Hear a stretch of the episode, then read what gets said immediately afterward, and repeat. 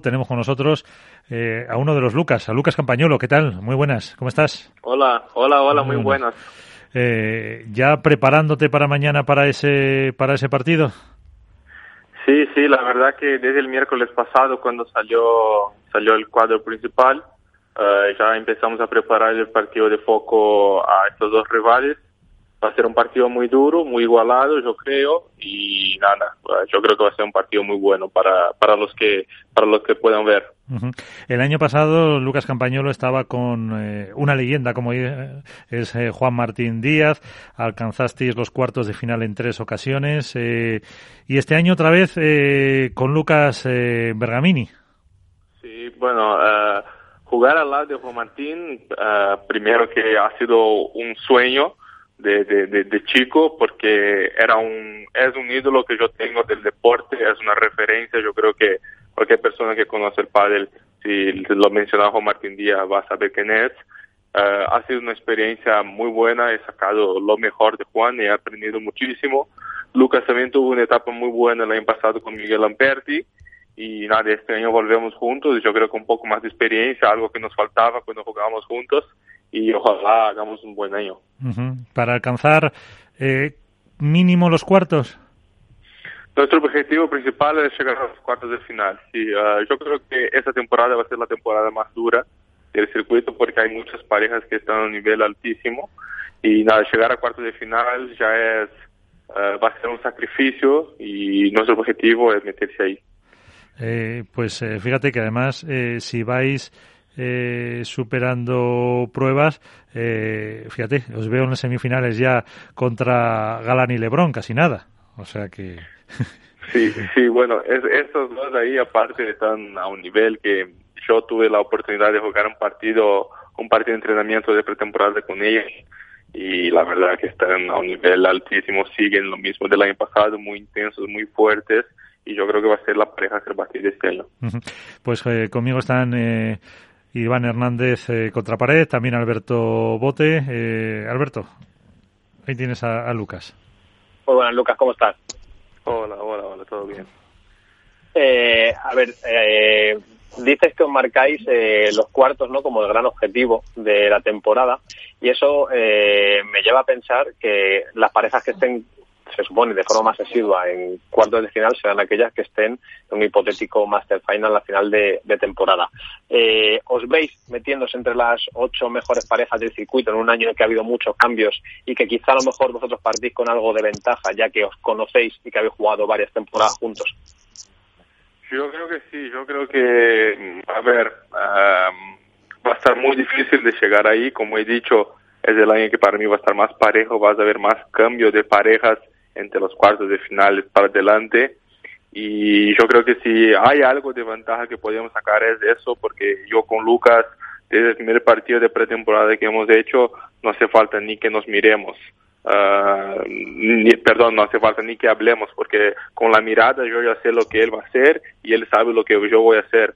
Tenemos una relación también fuera de la pista que yo creo que ayuda muchísimo y yo creo que tenemos un poco de ventaja pero uh, va a ser un año durísimo y esperamos poder alcanzar los objetivos. Iván. Hola Lucas, muy buenas noches. Soy Iván de Contrapared. Hola. Buenas. Eh, mira, yo quería preguntarte dos cositas. sobre todo, el haber jugado con Juan Martín Díaz, dices que claro, a, todo jugador de pádel la ilusión es jugar con su ídolo, ¿no? Tú dices que era Juan Martín Díaz. Eh, yo quería preguntarte, ¿Qué, aportabas tú a la pareja de Juan Martín Díaz y, por supuesto, qué te aportó Juan Martín Díaz a ti a lo largo de todo el, de todo el, año? Y la segunda pregunta es, eh, ¿había otra opción de pareja aparte de Bergamini o, decidisteis vosotros por mutuo acuerdo, porque ya os conocéis de mucho tiempo, volver a jugar juntos? Ah, pues a ver, yo lo que aporté a Juan yo creo que he aportado sacrificio, he aportado entrega, he aportado voluntad. Um, a mí, yo desde el principio le decía que a mí no me podías pedir que haga cosas raras con la bola porque yo soy un jugador, un jugador que juego, uh, a mi punto de vista, muy lineal, soy un jugador que nos sorprende, soy un jugador muy rocoso Entonces lo que yo mejor le podía dar, y yo creo que lo he hecho de la mejor manera posible, ha sido entrega, trabajo, compromiso y esas cosas. Yo con él lo que sí aprendí mucho ha sido de, de experiencia, de estar en pista, de saber qué hacer en ciertos momentos, de hacer la pausa, de pensar, de salir a tomar agua, a coger la toalla, uh, también llevar uh, el fuera de la pista un poco más profesional, porque es de los jugadores más profesionales, uh, veniendo de la lesión de, la rodilla, tenía un, un preparamiento, una preparación antes de los, de los entrenamientos y se parecía que, que, que iba a jugar un partido oficial y yo creo que he aprendido muchísimo de él. Y con relación a tu segunda pregunta, mi primera opción, desde que hemos hablado con Juan de no seguir, mi primera opción ha sido Lucas. Y yo lo hice saber, se lo comenté, y él me dijo que a priori empezar, seguiría con, con Miguel. Y bueno, yo le dije, no, a ver, yo solamente te estoy comentando porque eres mi primera opción y solamente para descargo de conciencia yo te lo voy a decir porque tenemos confianza y eso. Pasado dos días no hice ninguna llamada ni nada, él me llamó diciendo que aceptaba jugar conmigo. Entonces ha sido así. Ya, ya, ya, ya. Ya. Oye, por lo menos lo que dices tú, os conocéis de hace mucho tiempo, paisanos, sabéis, os soléis en la pista más que miraros, porque lo que dices tú, ¿no? El saber dónde está uno, dónde está el otro, y yo creo que, bueno, el, el sacrificio que tenéis los dos, la mano que tenéis los dos, y sobre todo eh, la potencia que tienes tú en el salto, pues bueno, esperemos que, que tengáis un muy buen año, además que bueno, el primer partido ya le tenéis bastante, bastante duro, ¿no? ¿Cómo, cómo veis el partido de contra Capra y Pablo Lijó? Es un partido que va a ser bastante duro, es una pareja nueva, entonces no sabemos muy bien su forma de jugar. Me imagino por, por cómo son los dos jugadores, que van a hacer un juego muy ofensivo, muy hacia adelante, son dos pegadores. Yo tuve la oportunidad de jugar ya con, con Lucho Capra y la verdad que es un jugador que pelea todas, que nunca se da por vencido, uh, tiene muchísima calidad y Pablo, como todos saben, Pablo tiene una calidad muy buena, juega un poco más pausado, pero siempre hacia adelante. Y la verdad que, como he dicho, va a ser un partido muy duro, uh, un buen partido para, para ponernos a prueba uh, en relación al año. Alberto. Ah, bueno, Iván. Iba a decir que, bueno, que independientemente que, que entiendo que hay, hay que ir partido a partido, pero viendo un poquito en el horizonte, Lucas, verte que si ganáis a Lucho Capra vas a encontrarte a Pablo Lima y a Tapia. Sí, sí, ahí ya tenemos también otro problema. La verdad que el, el cuadro no ha sido muy favorable para nosotros, no, no nos ha ayudado mucho, pero bueno, vamos partido a partido, lo primero el de mañana, miércoles, y vamos a ver si podemos ganar, ahí sí pensamos en Pablo y Tapia. Uh -huh. Alberto. Eh, Lucas, este año eh, vuelven los, los Challenger, que son unas pruebas, bueno, pues que están enfocadas para esos jugadores que no están en la primera línea, quizá, por lo menos del ranking, y a, tú especialmente sabes lo que es, bueno, pues eh, que se te ven bien.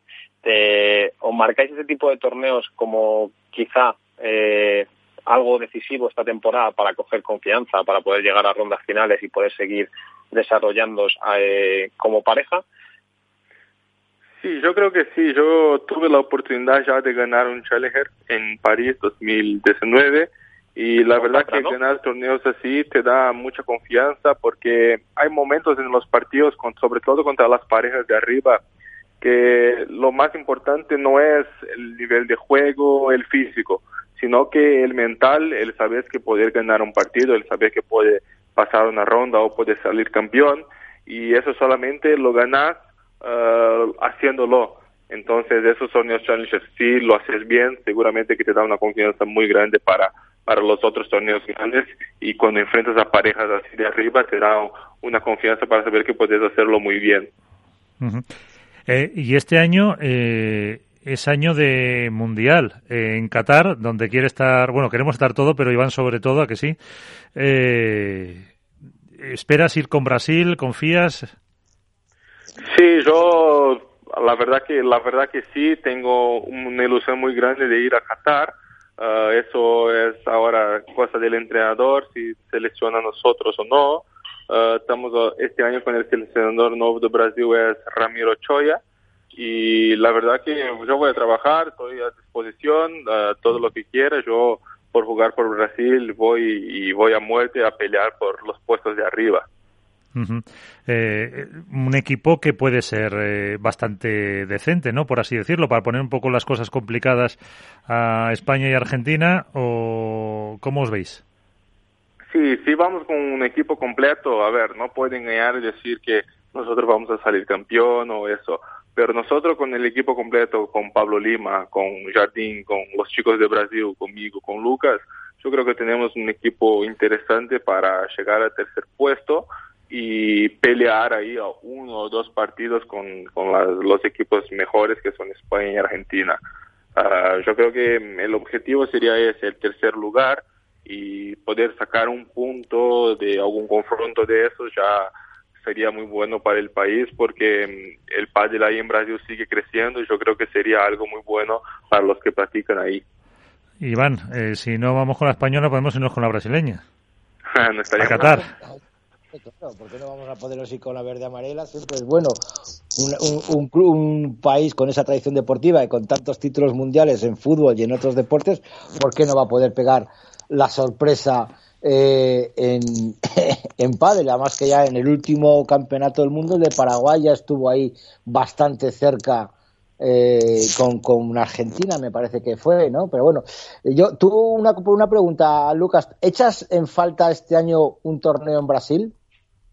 Después de, la verdad que, es me hacía mucho ilusión volver que es un año que va a haber muchos torneos, pero ¿echas en falta ese torneito en Sao Paulo, por ejemplo? Sí, la verdad que sería un sería sería buenísimo volver a jugar ahí en 2019 como cuando hemos jugado. Yo no tuve una buena experiencia, perdí en primera ronda y como que quedé con ganas de más. Y este año aparte volviendo a jugar con Lucas, yo creo que jugar ahí va a ser increíble, iba a tener una energía de, la gente que nos iba a ayudar y también jugar frente a toda la gente que nos vio crecer en el pádel sería algo muy bueno. Pero bueno, no se puede no se puede tener todo. Este año es un año vuelve a ser atípico, espero que cada vez mejore y seguramente en el futuro, como el pádel crece ahí en Brasil, eh, vamos a tener más oportunidades para jugar frente a nuestra gente. Alberto, una última cuestión y, y dejamos a, a, a, Lucas que descanse para el partido de mañana. Eh, Lucas, eh, tú eh, que has vivido la pandemia tanto, si no me equivoco, aquí en Europa, en España, como en Brasil, eh, ¿cómo, ¿cómo, se, ¿cómo se vive a nivel deportivo? Eh, ¿Crees que eh, ha frenado el progreso del pádel, por ejemplo, en un país como Brasil, que cada vez tiene más adeptos y que cada vez se está desarrollando de una forma mayoritaria? Eh, ¿cómo, notas la diferencia que hay en España, por ejemplo, o en otros países de Europa que no sé si ha sido a competir con respecto a lo que pasa en, Latinoamérica? Pues si yo te digo que el parón ese de, del coronavirus ha prejudicado el pádel, sí, sí ha prejudicado tanto aquí cuanto en Brasil. Pero lo que yo veo es que hay muchas prácticas deportivas que no se puede hacer y el pádel hoy es una de ellas aquí en España. Y eso está haciendo con que en España y en Europa, yo creo. Está haciendo con que el deporte aquí se juegue cada vez más. Los clubes aquí están llenísimos.